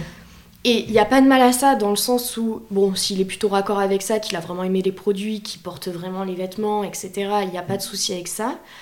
Mais je trouve que du coup, l'aspect de confiance, il n'existe plus entre le consommateur et l'influenceur. Euh, Aujourd'hui, euh, même mes youtubeuses préférées, moi, quand elles parlent de collab, bah, j'ai j'ai bien conscience que Ouais. c'est Ouais. ouais, c'est des briefs qu'elles répètent. Donc j'avance, en fait, ça ne Mmh. m'intéresse pas. Et, et en fait, je trouve ça trop dommage qu'on puisse se faire que de l'argent déjà grâce à ça. Tu vois, parce que. Bah, parce que. pff, Je trouve que ça casse euh, cette authenticité qu'on peut créer sur les réseaux. Et moi, c'est un truc que j'ai vraiment envie de garder. Euh, quand on parle de mes contenus, généralement, les gens ils me disent Moi, ce que j'aime trop, c'est que t'es hyper authentique et transparente. Et c'est un truc que j'ai pas du tout envie de briser. Et j'ai le- le sentiment quand même que plus tu rentres dans l'aspect influence et business, moins t'es transparent et honnête. Enfin, tu, peux, tu peux beaucoup moins déjà parce que t'as des accords avec les marques, etc. Et surtout, en tant que micro-influenceur, tu es... euh, hmm, comment dire? En fait, les marques vont venir vers toi parce que t'es beaucoup moins cher, évidemment, voire gratuit Mmh. par rapport à un gros influenceur. Donc, tu leur profites. Mais par contre, ils vont bien te faire comprendre que tu as de la chance de travailler avec eux. Mmh. Pardon, mais moi je t'ai rien demandé. T'es pas obligé de venir vers moi. Je te demande pas de me contacter, tu vois. Et surtout, ne pas parler de budget. C'est vraiment un énorme manque de respect. Tout ça parce que t'as euh, 4000 abonnés sur Insta. Mmh. Sauf que 4000 abonnés sur Insta, euh, je. Enfin, déjà, si tu n'es pas, si tu ne veux pas travailler avec quelqu'un qui a si peu d'abonnés, ben, tu ne me contactes pas. Déjà, partons de là. Et surtout, je, j'en ai vraiment marre de ce jugement de valeur, euh, nombre d'abonnés Mm. slash personne. Alors que t'as sûrement un taux C'est d'engagement quoi le- beaucoup plus élevé que. J'ai un très très bon taux d'engagement, Voilà. ça c'est clair. et j'en suis très contente et j'ai pas envie de le perdre.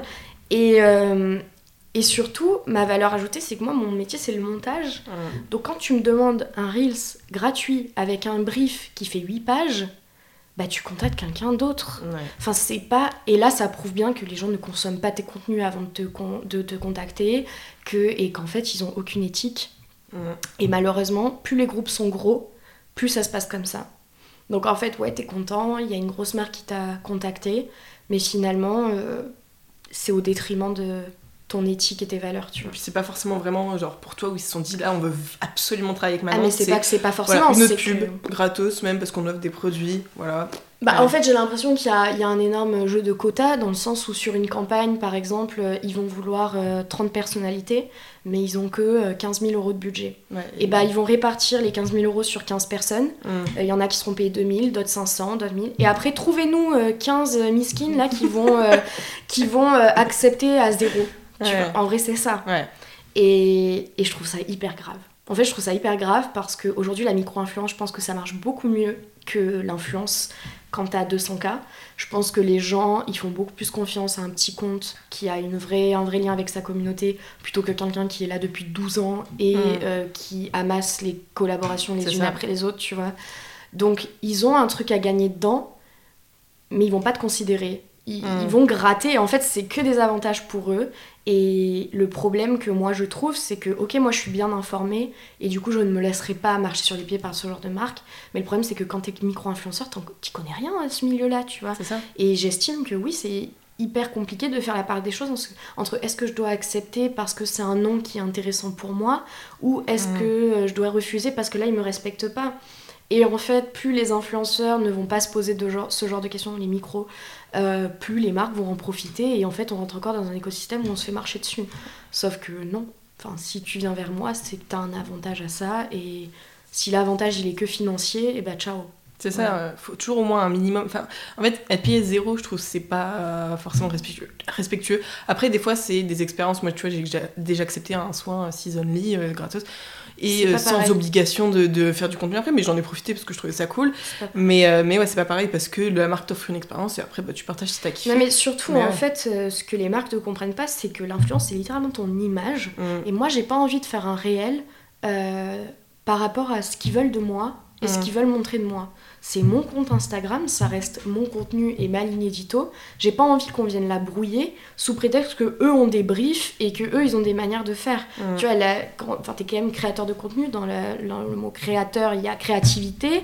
si je n'ai plus de créativité parce qu'il faut que je respecte des trucs, je ne vois pas quel- ce que moi j'y gagne là-dedans.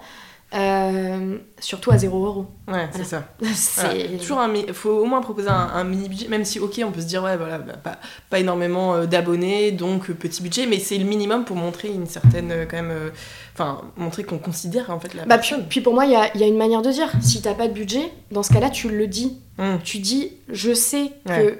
Je n'ai pas de budget et je comprendrai que pour toi, c'est impossible de faire un projet comme ça. Par contre, de me contacter et d'envoyer dans le premier mail de prospect le brief, t'as déjà le brief dans Ça, le premier mail de prospect, tu vois, et on ne te parle à aucun moment de budget. Ça, c'est juste, allez, accepte, fais du bénévolat, s'il te plaît. Fais du bénévolat pour nous, euh, on va gratter sur ton dos. Et ça, mais c'est impossible. Hum. Voilà. Alors moi aussi j'avais accepté Seasonly et je réaccepterai si euh, il me repropose parce que c'est une expérience, parce que euh, ouais cool. j'ai un soin gratuit Mm. et c'est différent, tu vois.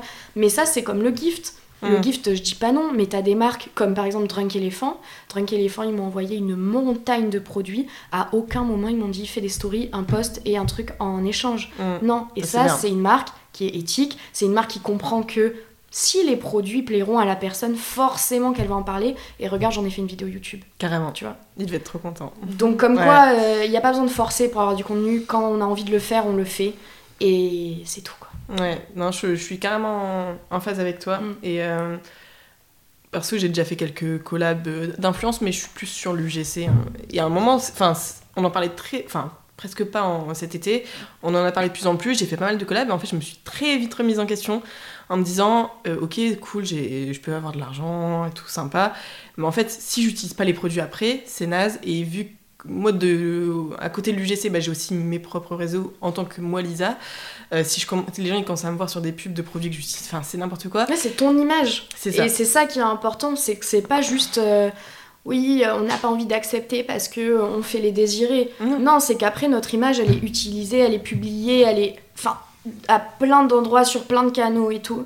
Et à un moment, bah, ça reste ta personne. T'as aussi une vie. Et on reste des humains, tu vois. On n'est pas juste des gens des réseaux. Ouais. Et, euh, et du coup, il faut faire attention à comment, tu, comment on utilise ton image et comment toi-même tu l'utilises, tu vois. Je pense que c'est hyper important de recentrer ça toujours. Ouais, c'est ça. Moi, dès que je sens que quelqu'un perd vraiment en authenticité et que c'est plus que money money, euh, j'ai suis plus forcément envie de le suivre cette personne. Alors que justement, bah, même un profil comme toi, je sais que si tu recommandes un truc, c'est pas, c'est pas du mytho.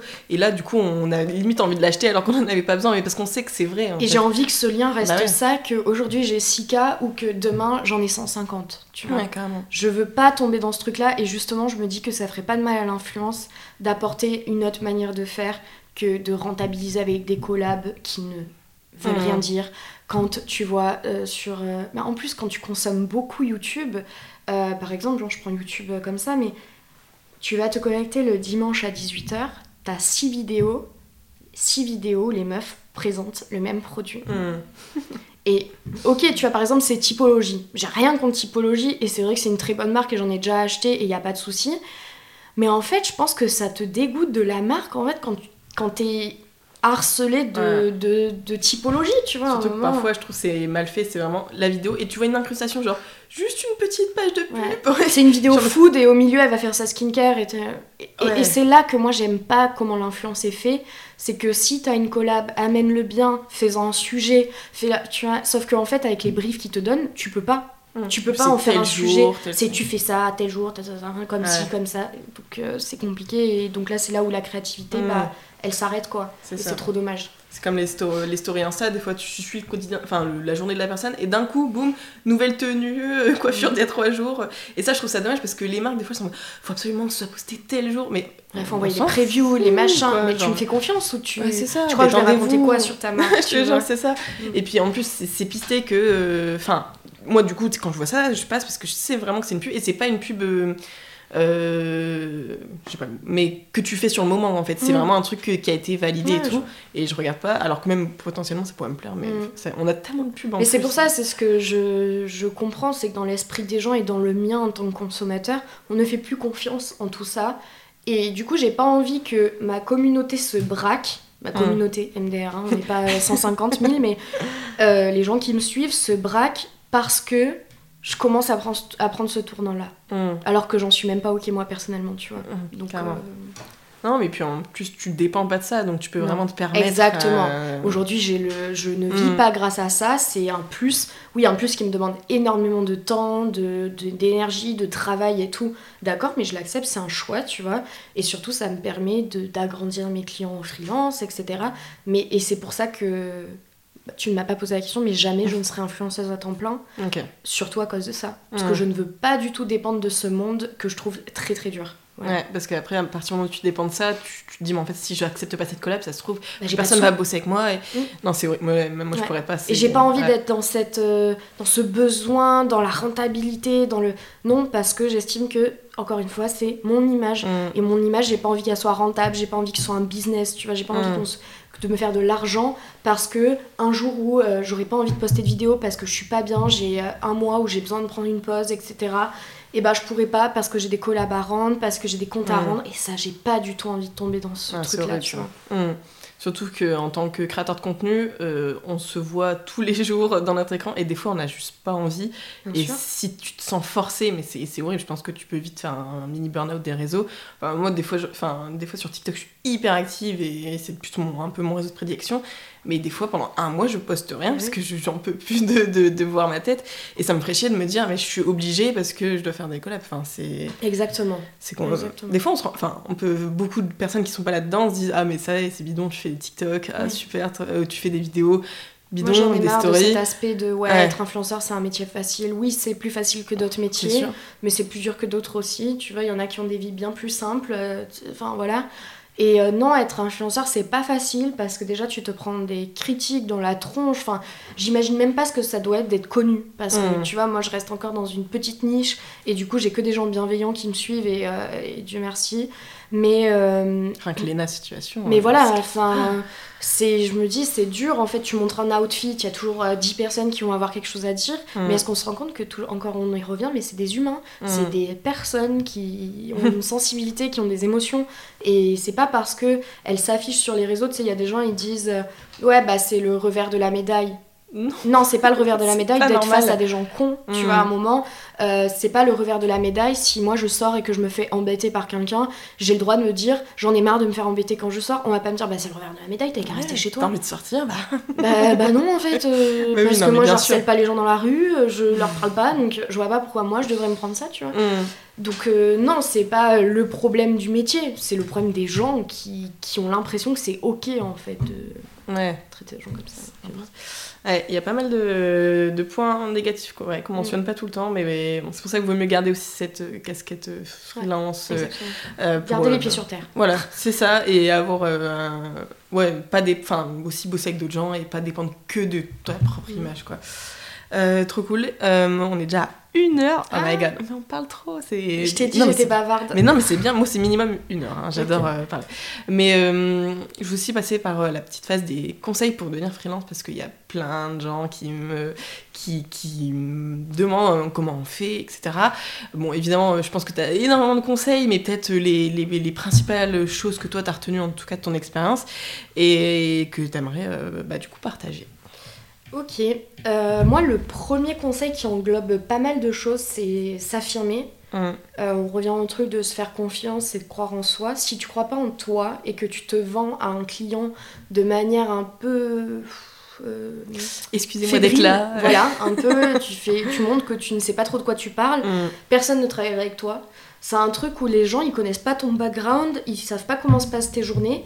Et si t'as zéro client, ils ne le savent pas. hum. Donc il faut montrer que t'es booké, que t'as pas trop le temps et que du coup tes prix suivent. Enfin, faut vraiment s'affirmer que ce soit sur un côté financier, que ce soit sur un côté de règles, de process, de non, je ne te ferai pas diversion d'une vidéo. Euh, moi par exemple, tu vois, je m'arrête à la V3. La V3 c'est la bonne. hum. À un moment, s'il y a 10 changements à faire, euh, la V1, V2, euh, V3, pour ceux qui savent pas, mais c'est en mode, quand t'envoies un montage, par exemple, euh, il y a, bah, forcément, il y a toujours des petites euh, retouches à faire. Donc après, donc c'est sur la V1. Ensuite, j'envoie la V2 avec les retouches. Et généralement, moi, j'ose espérer que la V2, ce soit la bonne. Parce qu'en Mhm. fait, euh, c'est du temps de revenir Bah dessus, carrément. de se remettre dedans et de machin. Donc moi, déjà, je vais pas plus au-delà qu'une V3. Ok. Parce qu'après, bah, en fait, il faut poser ses limites. Et je pense que ça, c'est hyper important quand t'es freelance de poser tes limites. Sinon, tu bosses jusqu'à 2h du mat, en fait. S'il y a des allers-retours, si on a 10 allers-retours pour une seule vidéo, mais t'imagines le temps que tu perds. Genre, bah, ou alors tu. petits détails. Sinon, des tu factures, Ouais. tu vois, Bah tu oui. factures le- tous sûr. les changements que tu as dû faire. Mais pour moi, c'est un réel manque de respect que quelqu'un qui ne soit pas calé en vidéo, par exemple, vienne te faire 10 modifications. Mm. Mode, mais t'avais qu'à la monter toute seule, en fait, la vidéo, je comprends pas, tu vois. Voilà. C'est. Ok, donc déjà ça sur ce point-là, c'est s'affirmer dans le sens où euh, ne pas oublier de faire des devis, ne pas oublier de parler prix, euh, être hyper euh, franc sur les tarifs, être hyper franc sur ta manière de faire, etc. Parce que sinon, il n'y a pas de limite. Et les gens, ils aiment trop profiter. Euh, les gens, tu sais, ça, ça les choquerait pas de payer un logo 20 euros. Ouais. Donc si tu factures un logo 20 euros, les gens ils vont pas te dire Ah, mais non mais c'est c'est pas non, assez cher, bah reprends-toi. Enfin non, personne va te dire ça, ils vont te dire ah là là, euh, bah, elle euh, elle est vraiment Elle a rien bête, compris. elle a rien compris au business, mais du coup ok je prends. Ouais. Donc faut bien bien bien fixer ses prix, ça déjà c'est un gage de qualité je pense dans la tête du client de quand tes prix sont honnêtes, il faut pas faire des trucs de, des prix de fou non plus parce que si tu as envie d'avoir des projets, vaut mieux rester raisonnable, mais euh, des prix aussi en fonction du type de client avec tu qui tu travailles. Mm. Moi si je travaille avec une petite marque, évidemment, je vais pas la facturer comme euh, Mm. tu vois, j'ai bossé plusieurs fois avec euh, des labels de musique. Évidemment que je ne les facture pas autant qu'un influenceur. Enfin, Mhm. quand je dis influenceur, des petits, parce que je travaille pas avec des gros influenceurs. Mais une, une influenceuse qui a 10K, évidemment qu'elle a pas le même pouvoir d'achat que, euh, Warner Music, par exemple, avec qui j'ai bossé. Donc, euh, c'est aussi s'adapter à la demande. Et euh, donc, ça, pour moi, c'est hyper important. Ensuite, euh, ne pas se cramponner à un secteur d'activité. C'est ce qu'on disait tout à l'heure avant de Mhm. commencer d'enregistrer. Je pense que moi, ce qui m'a aidé, c'est d'avoir commencé avec le montage, puis d'avoir accepté des, des projets de community management, puis avoir accepté des trucs pour TikTok, puis d'avoir... Et là, en fait, j'ouvre mon, mon champ des possibles, et quand un client vient vers moi, je peux lui proposer encore d'autres services à rajouter à ce qu'il veut. Euh, par exemple, si quelqu'un va me contacter pour faire des TikTok pour sa marque, je vais lui amener un aspect stratégie éveil à côté, parce que je trouve que c'est important d'avoir le package, et c'est beaucoup plus intéressant et enrichissant pour une marque de comprendre pourquoi je lui fais ce TikTok, euh, vers où on va, dans quel DA, etc. Et ça, c'est des choses que tu factures. Et du coup, ton devis sera plus important. Et je trouve ça hyper important d'amener des aspects plus... euh, moins tangibles que Mhm. juste euh, du montage vidéo, mais apporter aussi un côté conseil, strat, veille et tout, parce que déjà c'est hyper important pour toi, tu le feras, donc il Mhm. faut le facturer parce que pour faire des TikTok, Bah, forcément tu fais de la veille, donc faut le facturer. Et en plus pousser ça sur un aspect strat, un aspect... Et ça veut pas dire que tu t'y connais en strat, tu... Enfin, Mm. si tu sais déjà faire des TikTok bien ciblés et des TikTok qui marchent en ce moment, c'est que déjà t'as as un esprit euh, Ouais, de veille, enfin tu comprends ça. le, le Mm. réseau social, tu vois. Il n'y a pas besoin de faire euh, des analyses de fou euh, pour savoir ce qui fonctionne sur TikTok en ce moment, même comme ça de ma tête je peux te sortir des trucs, tu vois. Mm. Donc c'est juste montrer que tu sais ce que tu fais. Euh, et du coup facturer plus tu vois c'est plus Voilà, intéressant le business avant tout. voilà. Et du coup, ouais, se pas, pas se cramponner à. euh, moi, je fais que du montage, donc euh, jamais j'irai filmer, Mm. jamais j'irai conseiller sur le type de contenu, jamais. Ouais. Juste, je suis opérationnelle, on m'envoie les rushs, je monte. Non, je pense que Faut sortir ce un qui peu est de sa zone de confort de faire un vrai Mm. package euh, qui est grand avec plusieurs lignes sur ta facture et qui puisse voilà, te faire manger et surtout que je pense qu'au final, en faisant comme ça, euh, ton projet il sera beaucoup plus périn avec la personne avec qui tu bosses dans le sens où tu amèneras quelque chose, une valeur ajoutée. Voilà, tu ça. amèneras une valeur ajoutée, une expertise qu'elle aurait pas avec quelqu'un qui fait juste du montage. Mm. Donc euh, elle peut continuer avec toi sur, des, sur du long terme. Quoi. Euh, en parlant de ça, mon troisième conseil, ce serait de d'arriver pour le début à avoir des clients long terme, des clients récurrents. Ça, je pense que c'est un peu euh, le priceless euh, des freelances, tu vois, d'avoir Ouais. euh, un client qui te qui t'assure au moins d'avoir euh, quelques centaines d'euros par mois, quelques milliers, hein, Ouais, pourquoi pas. pourquoi pas. Ça, je pense que c'est hyper intéressant, surtout que tu es concentré sur un client, ça ne t'empêche pas d'aller voir ailleurs, mais tu peux aussi, grâce à ce client, euh, toucher un peu à son réseau, qu'elle parle de toi autour, tu vois, et surtout bah, la stabilité, mine de rien, c'est c'est quand même méga important. Et euh, donc, euh, moi, pour moi, c'est ça. Et euh, j'ai un quatrième conseil, ce serait de savoir être opportuniste Mhm. pas, euh, ça veut pas dire être intéressé, juste opportuniste, c'est savoir où se placer, savoir parler de ce que tu fais. Euh, si tu es à un événement, par exemple, je pense que c'est hyper important de parler de ce que tu fais parce que tu sais pas à qui tu parles, mais c'est peut-être une personne qui a 10 personnes à te recommander, tu vois, derrière. Ouais. Donc c'est très très intéressant de réussir à t'introduire, à parler de toi, parce que personne ne le fera à ta place euh, quand tu es en freelance. euh, voilà, il y a personne qui va mettre en avant tes services, enfin si tes clients de bouche à oreille, mais c'est différent et parce que c'est pas toi qui parles, donc tu ne te vends pas comme tu le veux. hein. C'est quelqu'un qui va te vendre comme lui te voit, donc c'est Mm. complètement différent. Et surtout savoir relancer les gens, ne pas avoir peur de voilà d'amener euh, D'être proactive, euh, ouais. Ouais, de, voilà, de, de créer un truc où tu te rends un peu indispensable pour la personne. Si tu vois, il y a un devis qui passe pas, savoir discuter avec la personne pour trouver un terrain d'entente. Si au final ça passe toujours pas, c'est pas grave, mais en tout cas elle aura vu euh, le fait que tu es hyper investi et que tu comptes pas euh, les heures où tu essayes de trouver un, un accord parce que c'est un projet qui te plaît, parce que c'est un projet dans lequel tu as envie de t'investir, etc. Et ça, je pense que c'est hyper vendeur dans la tête d'un potentiel client.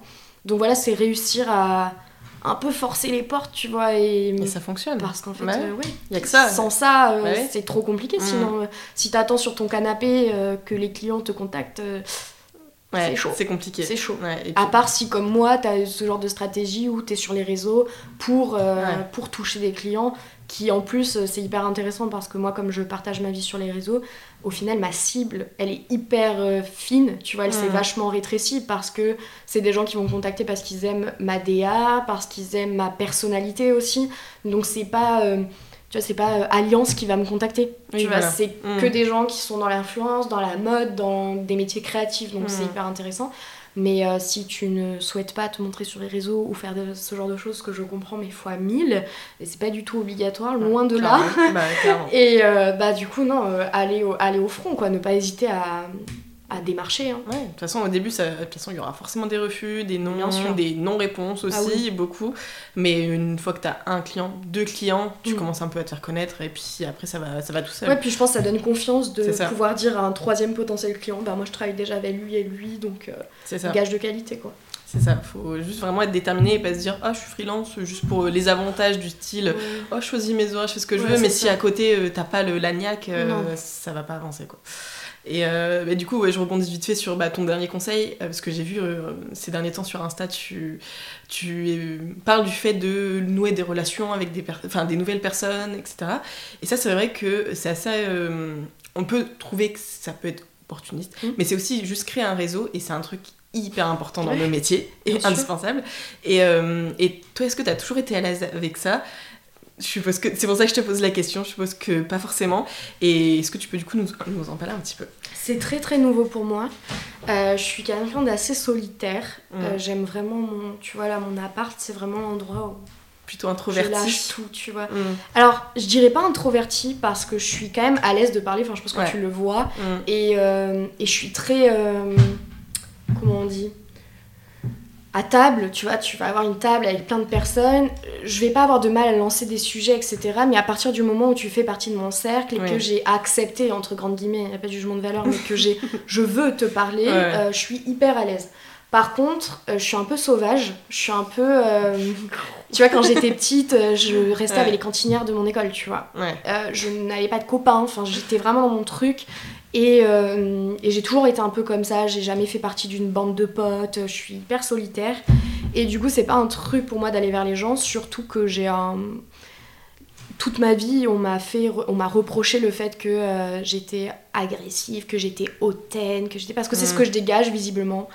Euh, Je comprends pas pourquoi.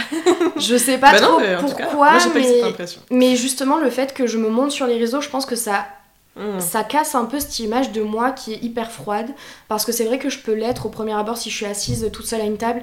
Ouais je vais pas faire un je vais pas avoir un big smile. Et c'est vrai que j'ai un peu une euh, resting euh, beach Mhm. face tu vois assez naturelle. Et ça m'a joué beaucoup de tours. Mais du coup à force qu'on te dise ça bah, tu te dis ok bah voilà je suis comme ça quoi. Mm. je suis associable je suis truc. Et en fait euh, pas du tout. Je suis pas du tout comme ça. Et, euh, et le fait de rencontrer des gens me l'a confirmé tu vois. Donc euh, ouais, je rencontre de plus en plus de gens qui sont un peu dans le même monde que moi, ou en tout cas avec qui je peux partager. Mais pour moi, là, ce qu'on est en train de faire aujourd'hui, Mm. c'est exactement la même chose, juste c'est enregistré et, Oui, et bien vous allez l'entendre. Voilà. Mais je trouve ça hyper intéressant de, de rencontrer des gens qui sont dans un mi- milieu qui est similaire au tien. euh, et qui t'apportent une autre vision avec qui tu peux échanger parce qu'au final moi dans mes groupes d'amis euh, j'ai pas beaucoup de gens à mon compte à part Kitsi Mm. euh, qui m'a beaucoup aidé d'ailleurs à l'essor de voilà euh, de, de ma carrière de freelance Mhm. ce mot carrière Oui. me fait vraiment rire. Euh, voilà, j'ai des copines qui ont des marques, euh, j'ai mais comme moi, non, j'ai personne, Ah, je tu comprends, vois. ouais, Euh, j'ai des Mm. copines qui, oui, sont à leur compte parce qu'elles sont modèles, mais c'est encore un autre milieu qui est tout aussi compliqué d'ailleurs. Euh, et en fait, de rencontrer du monde, euh, tu vois, hier j'ai rencontré par exemple la RP de Buddy, le café où je vais tout le Mhm. temps et j'en fais full promo. Bah, ok, c'est intéressant parce que c'est la RP de Buddy et du coup elle m'a proposé qu'on se prenne un café, etc. Mais on a parlé 3h30 euh, sur la terrasse. ouais. Euh, parce que, mais en fait, on s'est hyper bien entendu et que. Et du coup, du côté humain, ça peut ramener du travail. Tu Ouais, vois ce que je veux dire Grâce à, ce, à cette bonne entente, et bah demain, elle peut me dire euh, Tiens, j'ai un projet sur ça, j'aurais besoin de quelqu'un pour de la vidéo. Est-ce que tu serais chaud de participer à ça Ouais. Si j'avais pas pris ce café avec elle, jamais elle m'aurait proposé. Enfin, elle m'a rien proposé d'ailleurs, je dis ça. mais, mais tu vois, c'est. C'est sûr. non, mais je Non comprends mais bien pour moi c'est monter son petit réseau. Mais. Euh, J'ai, tu vois comme euh, bah, je disais dans une vidéo, c'est peut-être là que tu l'as vu, mais j'ai rencontré une avocate par exemple qui m'a contactée sur Instagram et euh, mine de rien, euh, je suis à mon compte, donc je suis une micro-entreprise et euh, des notions de droit il y en a tous les jours. Euh, surtout aussi par rapport à mon image, vu que j'ai une Ouais. double casquette un peu de, sur les réseaux. Et, euh, et je me dis, mais si demain j'ai un problème avec une marque, s'il y a un non-respect de contrat, etc., je peux direct lui écrire et elle va m'aider et on peut se prendre un café, en discuter. Et pour moi, c'est une valeur ajoutée de fou dans ton travail et ton épanouissement parce que tu te sens pas seul et tu sais qu'il y a des gens autour de toi qui pourront te rassurer ou euh, avec qui tu pourras euh, parler de tout ça. Tu vois, typiquement, hier, euh, bah là, on parlait de, des collabs et tout, de ma vision par rapport à ça. Hier, euh, bah, j'étais pas bien par rapport à ça parce que justement, je devais rendre un projet qui me stressait beaucoup. Et c'est très rare que je suis pas du tout quelqu'un d'angoissé. Et c'est là que je me suis dit, attends, attends, si l'influence ça m'angoisse alors que mon taf en freelance ne m'angoisse à aucun moment de ma vie, c'est qu'il y a un problème et c'est qu'il faut que je me remette en question. Donc c'est pour ça Mm. que c'est vachement d'actualité ce dont on parle parce Ouais. que c'est tombé un peu hier euh, devant moi. Et du coup, dans l'après-midi, j'ai vu Kitsi. Et c'est marrant parce qu'on en était un peu au même point de notre réflexion. Et du coup, j'ai pu partager avec elle. Sauf Mm. qu'en fait, et ça m'a énormément aidé à passer une meilleure journée, tu vois. Mm. Si j'en avais parlé à personne, je serais restée dans mes questions et dans mes trucs. Et je pense que c'est très important de s'entourer de gens qui vivent un Mm. peu la même chose que toi, ouais. Ouais, je comprends. Mm. Carrément, moi, je suis carrément, enfin, complètement dans la même situation. Enfin, j'ai mon groupe de copines à Mm. Lille, mais là, ma base, tu vois. Et hyper important d'ailleurs d'avoir des gens aussi en dehors Ouais, de tout ça. parce que, voilà. ça fait du bien aussi. Mais pareil, elles ont, même si elles peuvent être sur les réseaux, elles ont rien à voir avec euh, ce que je fais. Elles ont, elles ont leur job, etc. Et euh, j'adore passer, enfin, c'est mes meilleurs moments avec elles, évidemment.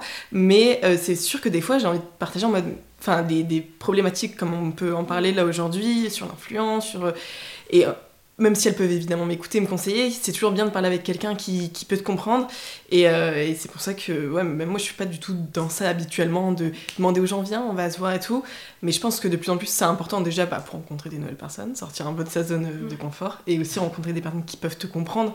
Et après, évidemment, comme tu le dis, ça peut apporter du business, mais je pense que c'est- les deux, peut-être se faire des potes, et en même temps, ça. euh, pourquoi de pas collaborer, quoi. comme pourquoi pas du travail. Moi, j'apprécie Mm. beaucoup travailler avec des gens que que j'aime euh, dans la vraie Mm. vie, tu vois. Enfin, ça va, j'arrive à trouver un juste milieu qui fait que c'est faisable. Ouais. Je sais que c'est pas faisable pour tout le monde de Mm. mettre cette limite-là, mais moi j'aime bien. Mm. Je trouve que ça donne, il y a un aspect de confiance qui est euh, hyper euh, cool. Euh, par exemple, voilà, je monte aussi les vidéos de ma copine Pia, Ouais. donc qui est à la base plus une copine qu'autre chose.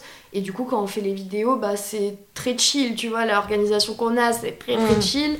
Et, euh, et je trouve ça cool, je trouve que ça, ça permet de travailler aussi un peu plus sereinement, et moi je trouve ça intéressant.